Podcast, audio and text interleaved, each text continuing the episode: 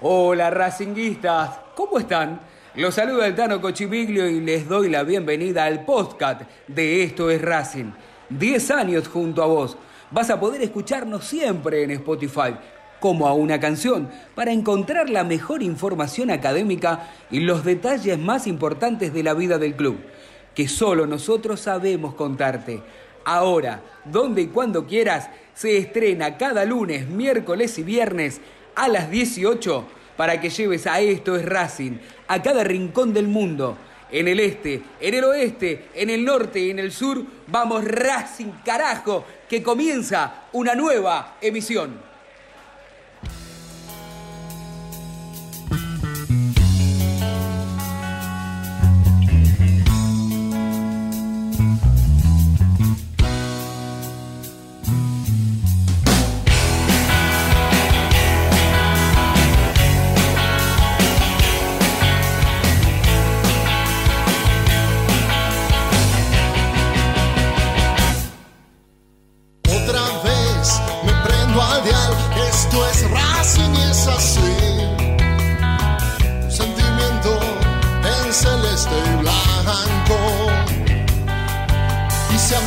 de pasiones, no me la cuentes a mí.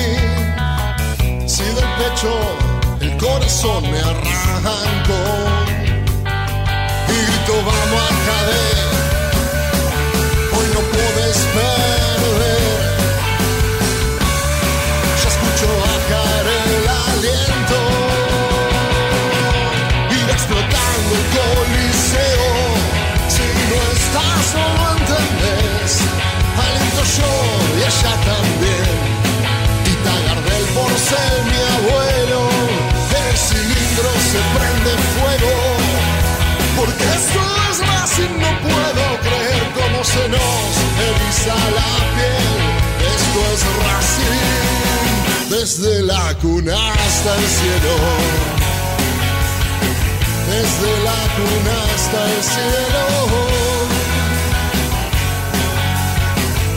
Desde la cuna hasta el cielo.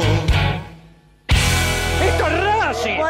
¡Esto es Racing! Bienvenidos al podcast de Esto es Racing, episodio número 2. Soy el Tano Cochimillo y les doy la bienvenida, el placer de estar nuevamente junto a vos eh, para hablar, por supuesto, de esta hermosa academia con muchísima información y debate, porque las dos cosas me parece que hacen una combinación fantástica. Centurión sigue siendo el tema importante. Algunos lo mencionan en Racing, otros lo mencionan en San Lorenzo, otros más osados dicen Vélez, que lo vamos a estar hablando y participando. Refuerzos. A ver, ¿qué tiene que ver Diego Milito desde que Diego Milito se hizo cargo de la Secretaría Técnica en Racing. ¿eh? ¿Habrá debate o no hay debate? ¿Cuál fue el mejor refuerzo que trajo la academia y cuál fue el peor? Acá, acá lo vamos a debatir y vos también, además de las redes sociales que podés participar, por supuesto, en estos Racing OK, tanto en Instagram como este, en Twitter nos podés seguir. Y Racing sigue, mire, o escuche mejor, ¿se escucha el chasquido de mis dedos? Racing espera efectivo ¿Por quién? Por Lautaro Martínez. Te vamos a contar qué pasa con la actualidad y qué es lo que va a venir en las próximas horas con Lautaro Martínez. No estoy solo, estoy muy, pero muy bien acompañado. Voy a empezar a saludar a cada uno de mis compañeros. Y mira, a mí me gustaba de, izquierda a derecha. En este caso, el primero a mi izquierda es el señor Vasco Juan Manuel Gorrochategui. No tenés nombre, Vasco, querido. Bueno, querido, buenos días, bueno, buenas tardes, nos pueden escuchar en cualquier momento, así que también podemos decir buenas noches. Obviamente, junto al hincha de Racing en un nuevo podcast, arrancamos picantes, arrancamos con Centurión y hoy también hay muchísimo por debatir, muchísimos temas de la vida académica. En este caso, lo anticipabas, lo ibas spoileando de alguna manera. Vamos a hablar de los refuerzos de la era Milito. Digo Milito como secretario técnico. Dejemos de lado al ídolo, al campeón con Racing en 2001 y 2014, para ser objetivos y determinar cómo ha obrado, al menos durante los mercados de pases. Se sabe también que trabaja en inferiores y mucho más, pero lo vamos a ir desandando a lo largo del programa, Tano.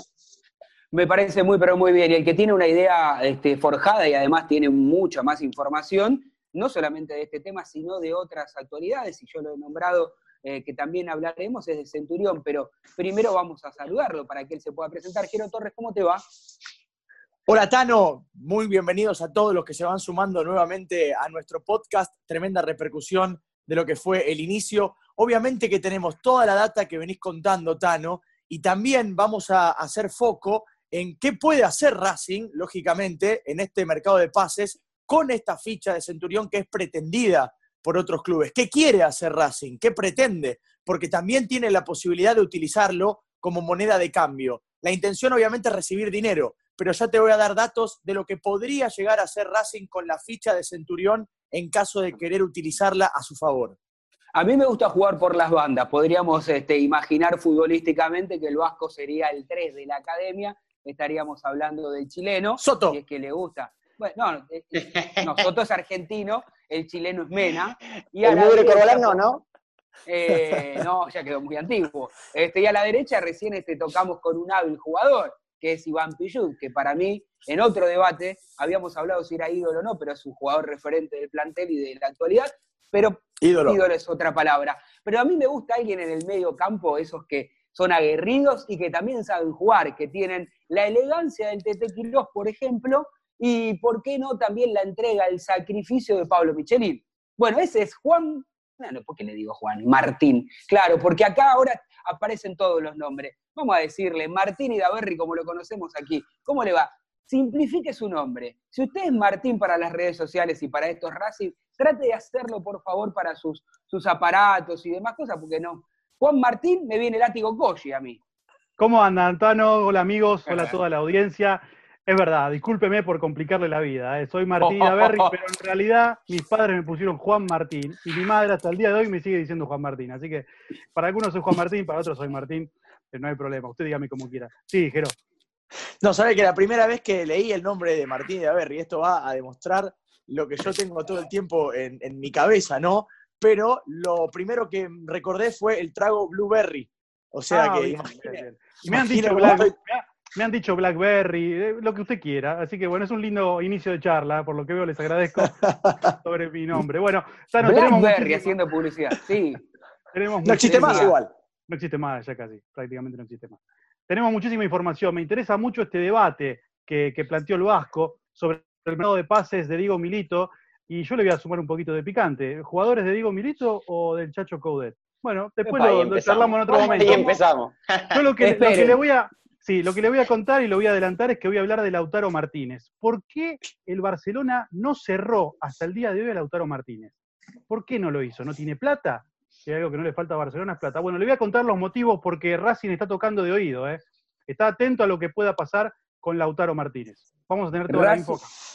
Racing que, que a través de Víctor Blanco desde hace mucho tiempo ha encaminado y encauzado ¿no? lo que es este, el balance económico del club, que es altamente positivo en, muchas partes. Digo, después, si existe la posibilidad en algún podcast eh, de estos que, que se sume el presidente de Racing que nos quiera atender, estaría muy bueno hacerle alguna entrevista para, para ver cuánta es la capacidad que él ha tenido, cuánto tiene que ver su gestión, por supuesto, y de rodearse de mucha buena gente.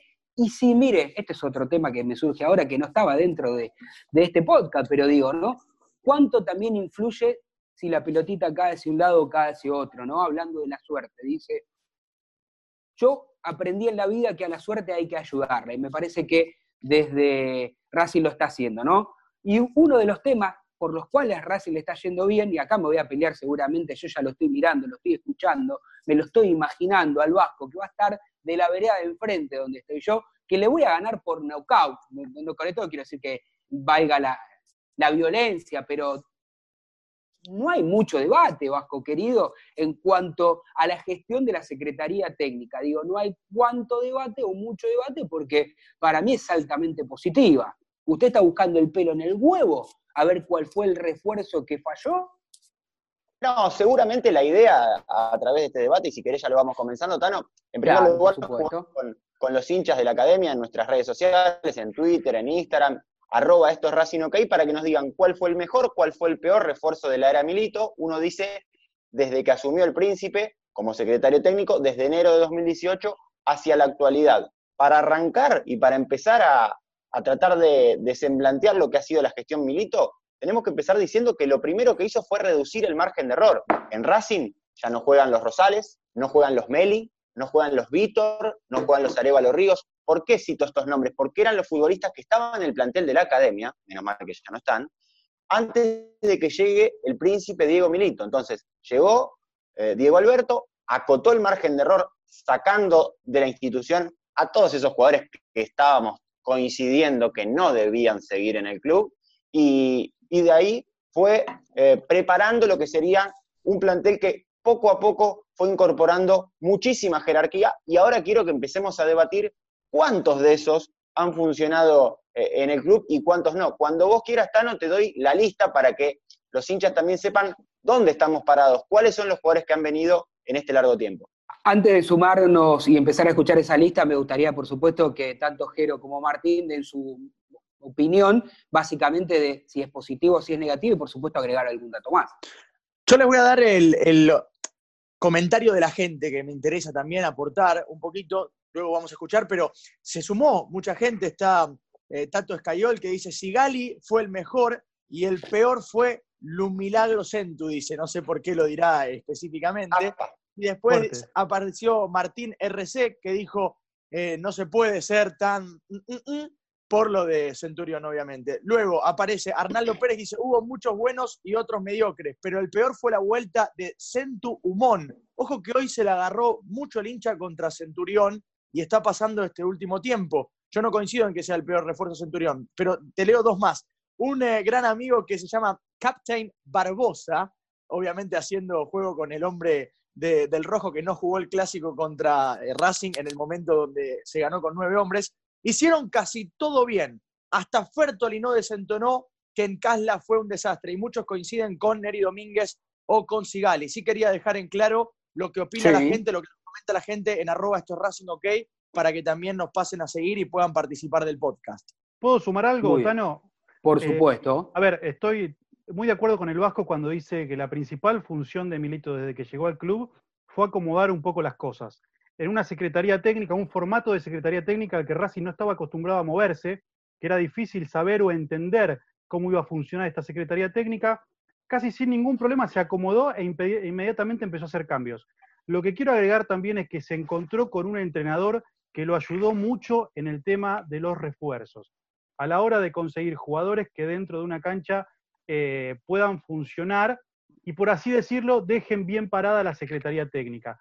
No podemos saber cuál hubiera sido eh, el funcionamiento de Racing si Coudet no estaba o cuáles hubieran sido los refuerzos eh, si dependiera solamente de la Secretaría Técnica. Lo cierto es que Eduardo Coudet tuvo mucho que ver para que en ese comienzo del 2018 se haga una limpieza importante en el plantel y lleguen jugadores funcionales de jerarquía que pisen fuerte y que llevaron a Racing a hacer un campeonato inolvidable durante ocho meses siendo puntero de la primera división. usted me parece que quiere estar ahí en una forma bastante encubierta eh, sacarle méritos a, Diego Milito y adjudicársela al, al ex director técnico de la academia, pero lo que pasa es que no lo querés blanquear, no lo querés no, a ver, abiertamente. Sí, claramente. tenés miedo, tenés miedo. en el tema refuerzos, desde 2018 hasta acá, claramente el protagonista fue Eduardo Coudet, en los mejores refuerzos que tiene Racing. Eh, Diego Milito, por supuesto, desde la Secretaría Técnica eh, mm. comandó toda la movida del mercado de pases y acomodó las cosas internamente en el club, dándole al club una cabeza, un prestigio importante, como es un referente, como digo, y un ídolo del club, porque Diego sí es ídolo del club. Así que el trabajo de la Secretaría Técnica está muy bien, pero con el asterisco de que Eduardo Caudet colaboró mucho en la tarea de refuerzos. Bueno, eh, si quiere ahora sí, Vasco, para no seguir este, esperando Perdón, sí, dígame. Pero no, no, no, no me gustaría dejar pasar lo que dijo Martín sin eh, refrescarle un poco la memoria a la gente con cierta cuestión, porque lo que ocurre también en estos casos es que a veces nos olvidamos lo que pasa previamente. No nos olvidemos que Coudet quiso traer a Peluche a Lione y no pasó la revisión médica. No nos olvidemos que Coudet se había reforzado con Caramelo Martínez y se lesionó. ¿Y qué pasó a partir de esas dos bajas? ¿Quiénes taparon esos huecos? En primera medida, Marcelo Díaz. ¿Quién le sugirió Marcelo Díaz a Coudet? Porque Coudet no iba a traer a Marcelo Díaz. ¿Quién hizo la gestión de Marcelo Díaz? ¿Cómo ¿Quién aparece? trajo a Sigali? ¿Quién trajo a Neri Domínguez? esos son de, esos son de Coudet. esos son de Coudet, en eso estamos ¿Cómo le van a hacer doler la cabeza al príncipe, Tano, eh? ¿Quién hizo ¿Cómo le quién van a hacer doler la cabeza? ¿Quién Y trajo no se Arias? le puede sacar el, el mérito porque si, muchachos, No Centurión, mérito. llega, Centurión llega también por Milito y Centurión fue importante en la conquista del título, ¿eh? Yo creo Trajo, a, que, claro, trajo a Olses, trajo a Casierra, también, ¿no? Yo cla- Sí, también. siento que acá so- somos cuatro y un par. Yo creo que somos cuatro aquí debatiendo, hablando en este podcast de esto Racing, en este episodio número dos, y claramente, por lo menos hay dos posturas distintas. Uno de los que nosotros, o por lo menos yo, soy, estoy absolutamente a favor de la Secretaría Técnica. Me parece que Racing obtuvo y logró un camino importante, donde achicó muchísimo el margen de error, donde a- además en, la cabeza de la Secretaría Técnica no está cualquier persona, está un, chico, hoy un hombre por supuesto, este, que, nació futbolísticamente en el club, que hizo una experiencia europea, que salió bicampeón, que conoce de principio a fin la idiosincrasia de, de este Racing, que creó de alguna manera en su momento lo que fue ese Racing positivo, que fue mucho más de una simple frase. Me parece que esta Secretaría Técnica, por lo menos en Racing, tiene unas condiciones distintas, las que pueden ser, mire, si quiere la del vecino, ¿eh? que, está implementando. Porque hay, hay que aclararle a la gente que una cosa es una secretaría técnica con una cabeza visible y gente trabajando, y otra cosa es un manager, un nexo eh, entre el plantel y los dirigentes que toma decisiones que las puede a veces tomar acertadas o en forma equivocada. Me parece que Racing, con Diego Milito a la cabeza, la Secretaría Técnica gana, golea. Cuando haga el recorte, anóteme esto, ¿eh? Con Diego Milito Racing goleó la Secretaría Técnica y vengan de a uno. Ahora sí, Jero Torres, dígame lo que quiera. Sí, yo quería aportar algo, algo chiquito para después, que sé que el Vasco tiene información y que además tiene los jugadores que ha, ha traído la Secretaría Técnica y eso va a estar interesante. Pero a mí me parece que tenemos que poner en foco en cuál es el objetivo de la Secretaría Técnica y analizarla en base a eso. Está claro que se puede criticar, que nadie es totalmente eh, imposible Infalible. de, claro, de, de errar. Nadie es eh, infalible, como bien decís en este caso, Tano. El tema está en que eh, tomamos en consideración qué cosa para hacer el análisis. Si tomamos en consideración solo los refuerzos, perfecto. Ahora, si tomamos en consideración toda la estrategia que plantea Milito a 10 años, con inferiores, la línea futbolística, el nexo con eh, la dirigencia y demás, yo creo que es positivo, con obviamente los, los puntos que vayamos a tocar ahora. Amigos, están escuchando esto Racing, como siempre, desde hace más de 10 años, junto a Racing, junto a ustedes. Dale, esto es Racing, quédate. Hola amigos de estos Racing, eh, soy Flecky del barrio de Once. Contestando la consigna, yo creo que la Secretaría Técnica le acertó bastante a todo. Hasta inclusive el Churri Cristaldo haciendo goles importantes fue decisivo. Mm, Tal vez lo negativo sea Olse, sea el Puma Beban, sea Casierra, pero tal vez por falta de oportunidades, pero bueno. Eh, les mando un gran abrazo para todos. La verdad que el tema del podcast o podcast, posca, lo que sea, como di- diablo se diga, es muy bueno porque permite escucharlos en cualquier horario, en cualquier momento. Así que muy feliz de, de ese formato. Saludos para todos. Hola gente de estos Racing. Eh, a mi entender el mejor refuerzo de la era Milito es Neri Domínguez. Por un lado porque su rendimiento nunca bajó de los 6 puntos y por otro lado porque en cada una de las posiciones en las que jugó siempre tuvo mucha solvencia tanto a nivel técnico como táctico. Eh, saludos y suerte con el programa. Bueno, buenas tardes. Mi nombre es Luciano, soy de Rosario y considero que el mejor refuerzo que trajo Racing es Leonardo Sigali, porque pertenece a la columna vertebral, porque da una enorme seguridad y para mí el 2 es un puesto clave, también como el 5, por eso tuve que lidiar entre Marcelo Díaz y él, pero me quedo con Sigali. Hola chicos, soy Santiago de Mendoza y me parece acertada la decisión de, de Racing de mandar, de vender a Centurión a San Lorenzo, ya que es un jugador muy díscolo y que no, no le entran balas. Saludos. Bien, ahí levantaba la mano eh, eh, el Vasco.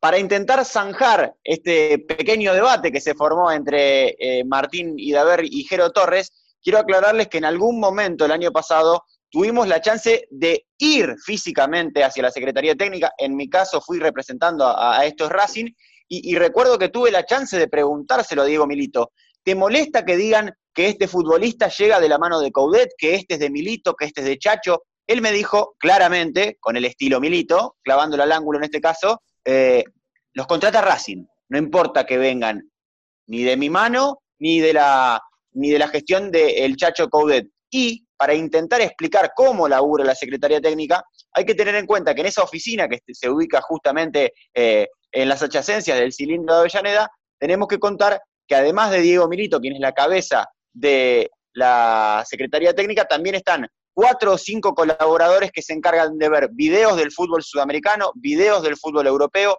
repasan las actuaciones de los futbolistas que Racing también tiene a préstamo y por supuesto que hurgan en las inferiores de Racing para saber cuáles son los talentos que se van aproximando a la primera división. Yo creo que es muy saludable que Racing tenga una secretaría técnica, teniendo en cuenta, y esto también puede ir para redes sociales, Jero, a vos que te gusta armar estos videos, que con Diego Martín Coca en 2017 se gastaron 17 millones de dólares. ¿Y sabe quién vino a Racing? Vino Torsiglieri, vino Meli, vino Rodrigo Amaral, y tantos otros que en algún caso sí le han funcionado al club.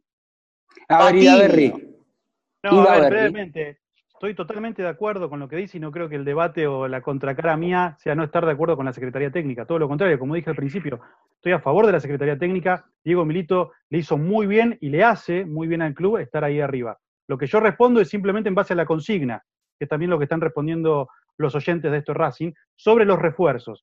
Digo, hay refuerzos elegidos exclusivamente por la Secretaría Técnica y hay refuerzos que tuvieron el apoyo, el aval y el acercamiento de Eduardo Caudet. Me pareció interesante hacer esta, esta separación. Por supuesto que todos los contrata Racing, todos están bajo la ala de Diego Milito y está muy bien que sea así.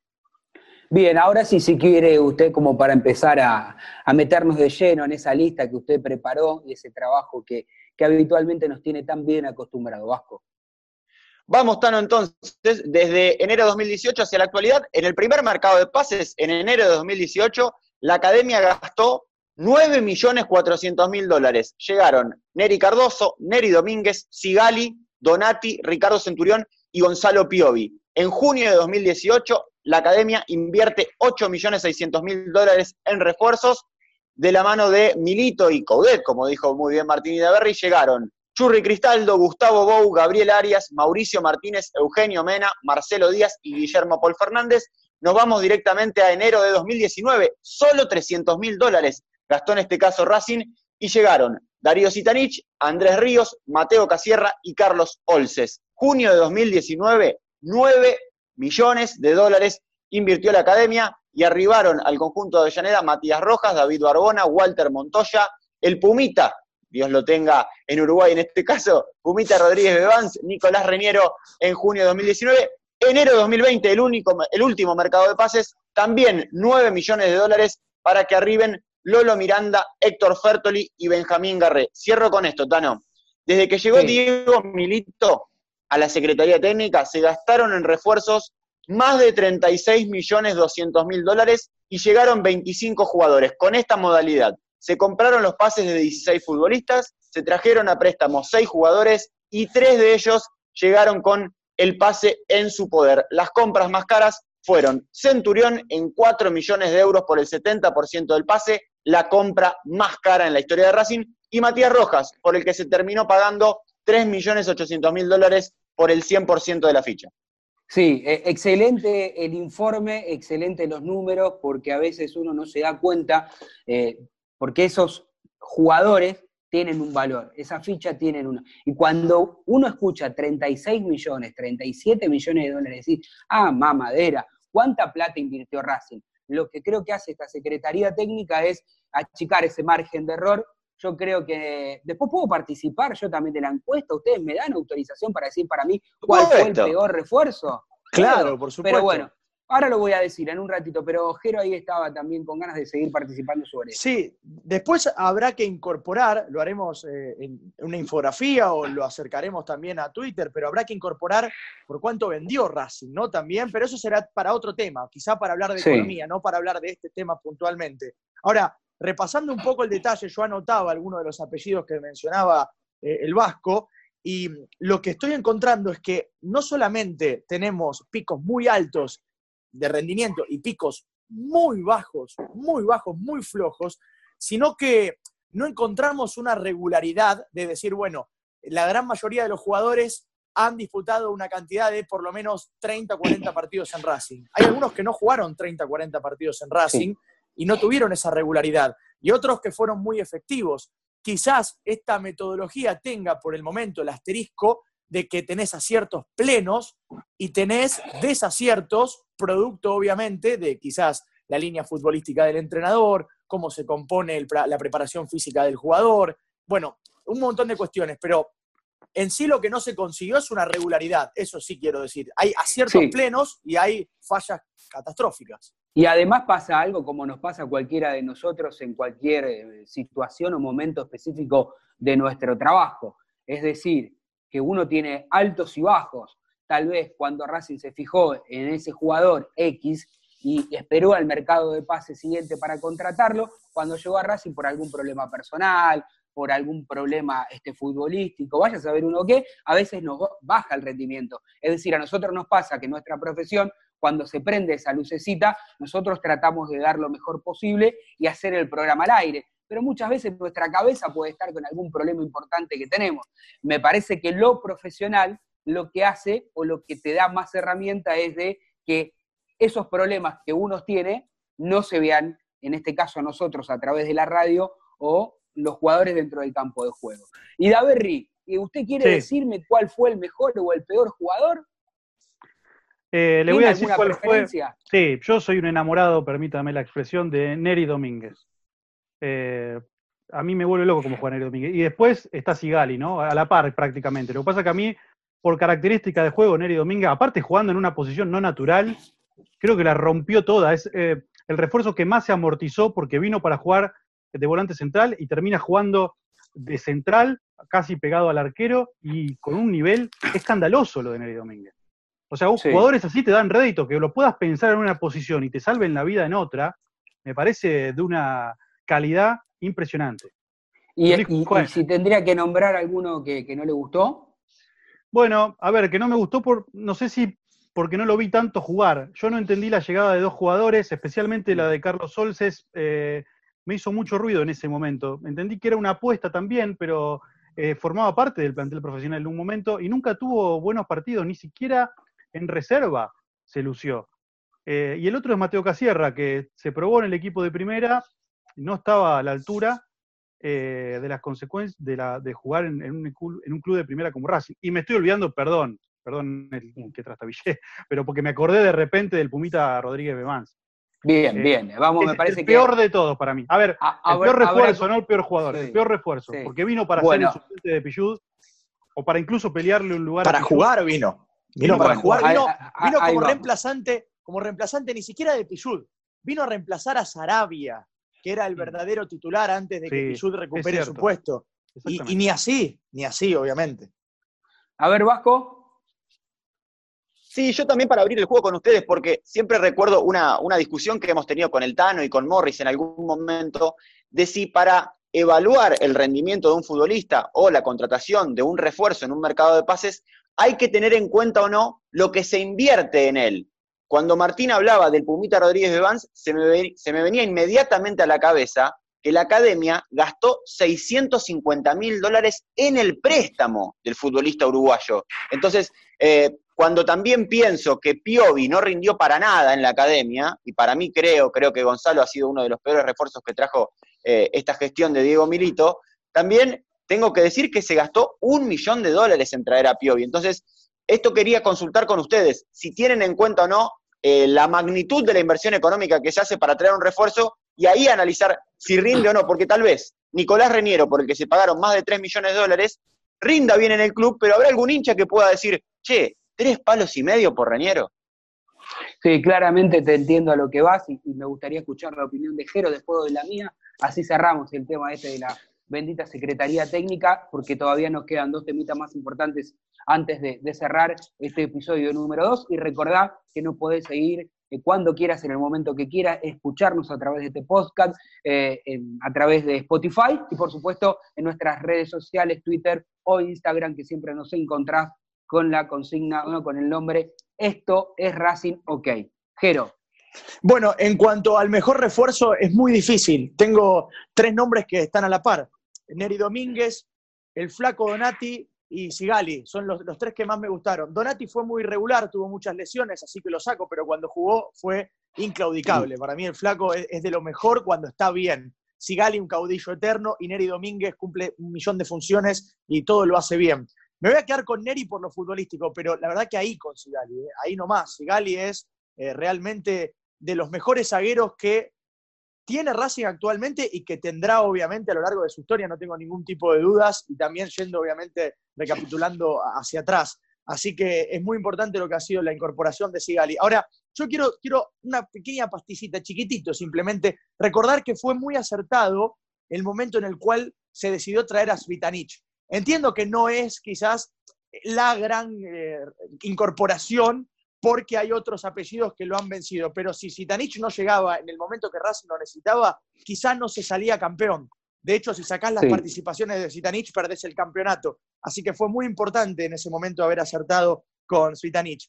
El peor Piovi, por rendimiento y por gasto, un millón de dólares para lo que hizo Piovi, es la de verdad caótico en cuanto a números económicos. Pero tenés varios jugadores que han rendido mal, que yo antes decía catastrófico. Tenés a Ríos, Casierra, tenés a Olses, tenés a Bevans, tenés un par de futbolistas que directamente fue tirar eh, la oportunidad por la borda, no solamente el tiempo y la posibilidad, sino la oportunidad de haber incorporado quizás a alguien mejor. Y ojo que tenés puntos conflictivos que no sabemos cómo va a terminar de desarrollarse. Fertoli, hay que esperar. Reniero, bueno. vamos a ver. Montoya, Barbona, y, me quiero quedar, y, chiquito, ya cierro, sé que me estiro un poco, perdón, eh, Tano, con esto, pero lo decía bien este Martín, Bow, que esperábamos todo mucho más y terminó sin rendir, pero bueno, ahí creo que hubo un tema de conflicto personal del jugador, ¿no? Que pero ahí desligamos, contaremos. Quiero desligamos a la Secretaría Técnica, porque cualquiera hubiera traído a Bow en ese momento. ¿eh? Claro. O sea, sí, lo que pasa es que, teniendo en cuenta el vasco, se gastó mucho en Bow para un jugador que no rindió tanto, pero creo que todos lo hubiéramos traído, me parece. Sí, pero después tenés, tenés, buenas incorporaciones que no, no, no son de las principales, pero tenés a Paul Fernández, Neri Cardoso, que si bien se mandaron algunas macanas, también le han entregado a Racing en momentos donde se lo ha necesitado. Una chiquita Vasco que quiero redondear yo para darle fin a este tema. Dale. Seguro, Tano. Primero decir que para mí el mejor refuerzo que ha contratado la Secretaría Técnica se llama Leonardo Sigali. El peor lo, encuadraría dentro de Gonzalo Piovi, pero creo, creo que lo peor de la Secretaría Técnica hasta el momento, y creo que eh, van a torcer esta situación con la llegada de Benjamín Garré, lo peor han sido las apuestas. ¿Por qué? Porque el Pumita Rodríguez de Vans no funcionó, porque Mateo Casierra no dio pie con bola las veces que tuvo chances en primera, y porque a Carlos Olces tuve la suerte, o la desgracia, de verlo atacar en reserva, y realmente lo hizo muy, pero muy mal, comiéndose goles tontos, teniendo yerros descomunales, no dignos de un arquero de la primera división, de un gigante como Racing, por eso nunca tuvo la chance de atajar profesionalmente en el club y en reserva no lo hizo nada bien. Lo peor de la Secretaría Técnica, por lo menos para el Vasco Gorrochategui, hasta ahora han sido estas apuestas que han llegado al club.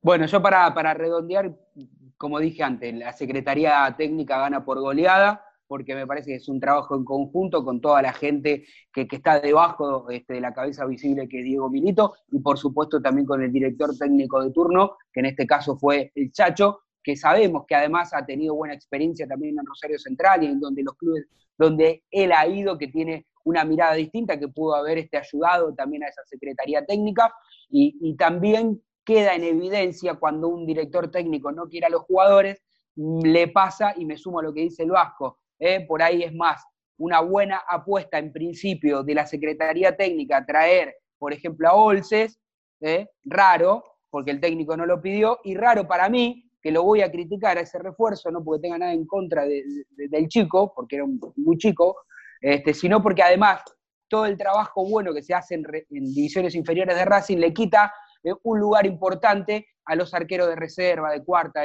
¿no? que me parece que tenían mejor calidad que, justamente eh. El peor de todos creo que fue por las expectativas, este, porque parecía que venía Beckenbauer, estoy hablando del Pumita, y esa, más que de la Secretaría Técnica, es del Chacho, porque lo pidió con tanta insistencia que hasta públicamente se peleó con su representante Paco Casal. Pero para cerrar todo esto, quiero decir que el jugador que más me iluminó y que me ha demostrado que nació para ser un distinto porque en donde estuvo salió campeón y no es un delantero ni es un mediocampista. Uno podrá, decir, bueno, un internacional como el Chelo, eh, Marcelo Díaz. No, también lo valoro, por supuesto, pero me voy a quedar con Leo Sigali. Para mí, pilar fundamental de este Racing, que ojalá la economía del país pueda retenerlo, porque me parece que si hoy tuviese la camiseta de Boca o la de River, sería jugador de selección. Y esto no es en desmedro de Racing, ¿eh? sino en desmedro de algunos técnicos que tienen que esperar que algunos jugadores pasen por esos clubes, porque si no, no tengo duda que sería un central de jerarquía para la selección argentina. Sabe que sé que estamos a las corridas, pero hay algo que dijiste, Tano, que, me hace ruido internamente y me puse a pensar. Claro, lo nombraste a Marcelo Díaz, y yo considero a Marcelo Díaz entre los mejores futbolistas que vi en mi vida, en, lo que llevo de vida,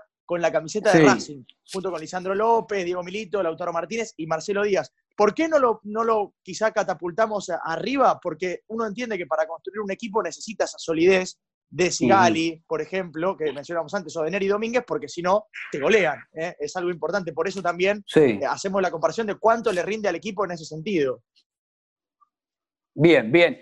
Eh, le damos punto final a esto, queda todavía que, mire, Juan Martín o Martín y Daverri, Blackberry o como quieran llamarlo, el apodo que a usted más le guste, dígame, señor este, con exactitud, a ver, bueno, no sé si tendrá la, exactitud, pero dígame la información que usted tiene de por qué el Racing todavía no puede contar con esos dólares que todavía este, el Barcelona no ha podido cerrar la contratación de Lautaro Martínez. Bueno, Tano, te cuento. ¿Qué pasa? ¿Por qué el Barcelona no aprieta el acelerador o no apretó hasta este momento el acelerador para llevarse a Lautaro Martínez en una novela que ya tiene varios meses en el verano español? Como bien sabemos y circuló en los medios, el día 7 de julio, el martes, ayer, expiró la cláusula de rescisión de Lautaro de 111 millones. ¿Qué pasa con esto? ¿Por qué el Barcelona no la ejecutó antes? Bueno, en España dicen que justamente Barcelona esperaba a que se expire esta cláusula de rescisión. Y hay dos motivos de por qué Barcelona expiró para esto, esperó para esto. Primero, por el balance del Barcelona. El 30 de junio terminó el balance, la temporada de Barcelona, con 200 millones de euros abajo. 200 millones de pasivo tiene el Barcelona. ¿Qué quiere decir esto? Y además hay una restricción de la FIFA a partir de 2019 que la diferencia entre traspasos no puede superar los 100 millones de euros. Imagínense que si estaban 200 palos abajo y si encima se sumaban los 111 de Lautaro, era económicamente una catástrofe y podía sumar muchas aparte consecuencias de parte de la FIFA. La otra razón por la que Barcelona no apretó el acelerador todavía hasta antes del 7 de julio es porque a partir de ahora se abre un nuevo escenario entre Barcelona e Inter. ¿Qué quiere decir esto? El Inter ahora tiene la posibilidad de fijar un nuevo valor por Lautaro Martínez. A ver, puede subir o puede bajar el valor, pero en Barcelona están confiados de que baje un poco porque hay una especie de acuerdo entre los clubes que debido a la pandemia se van a ajustar un poco los montos eh, de los valores de los jugadores. Así que confían en que este precio baje y además incluir en un combo a algunos jugadores para poder cerrar el traspaso. En Barcelona creen que el 2 de agosto, cuando termine la liga italiana, van a cerrar a Lautaro Martínez. En el Inter quieren que se quede. Y Racing está tocando de oído, porque Racing tiene el 10% de la plusvalía sobre una venta que supere los 14 millones. ¿Cómo es esto? Si la venta a futuro de Lautaro supera los 14 millones, que, cosa que, va a ser, Racing va a ganar el 10% de la diferencia entre lo que vendió a Lautaro y lo que lo va a vender el Inter. Para poner un ejemplo, Racing lo vendió en 19, casi 20 palos. Si el Inter lo vende en 100, la diferencia es de 80. Racing va a recibir el 10%, de, esos palos. Por eso Racing está expectante a ver qué pasa con Lautaro Martínez. Qué generoso Último... igual, ¿eh? Sí. ¿Por qué? Y que lo vendimos en 20 palos a Lautaro. Bueno, el balance 13, dice 13 más 6 de algunos de otros conceptos más. Son 19, dice el balance de Racing. yo, me quedo con esos tres, yo me quedo con esos 13, pero bueno, este, hasta que no me demuestren que, que, no me demuestren cómo fueron esos 6 realmente, pero no importa. Eh, capítulo aparte eso, para ir redondeando. No sé si le quedó algo a Jero Torres en cuanto a lo de Centurión, porque hubo mucho humo, este, o algunas operetas dando vuelta, donde ya lo colocaban finalmente en San Lorenzo, y no es así. A ver, todavía es futbolista de Racing. La pregunta es, ¿existe interés de San Lorenzo? Sí, existe, pero todavía no hay nada concreto. Ayer algunos medios lo daban como finalizado el asunto y que Centurión iba a ser refuerzo de eh, San Lorenzo esta mañana. Obviamente esto no fue así y Centurión sigue perteneciendo a Racing. San Lorenzo. Gracias amigos por estar junto a nosotros desde hace 10 años. Nos volvemos a encontrar en la próxima emisión. Abrazo académico, abrazo racinguista, abrazo de gol.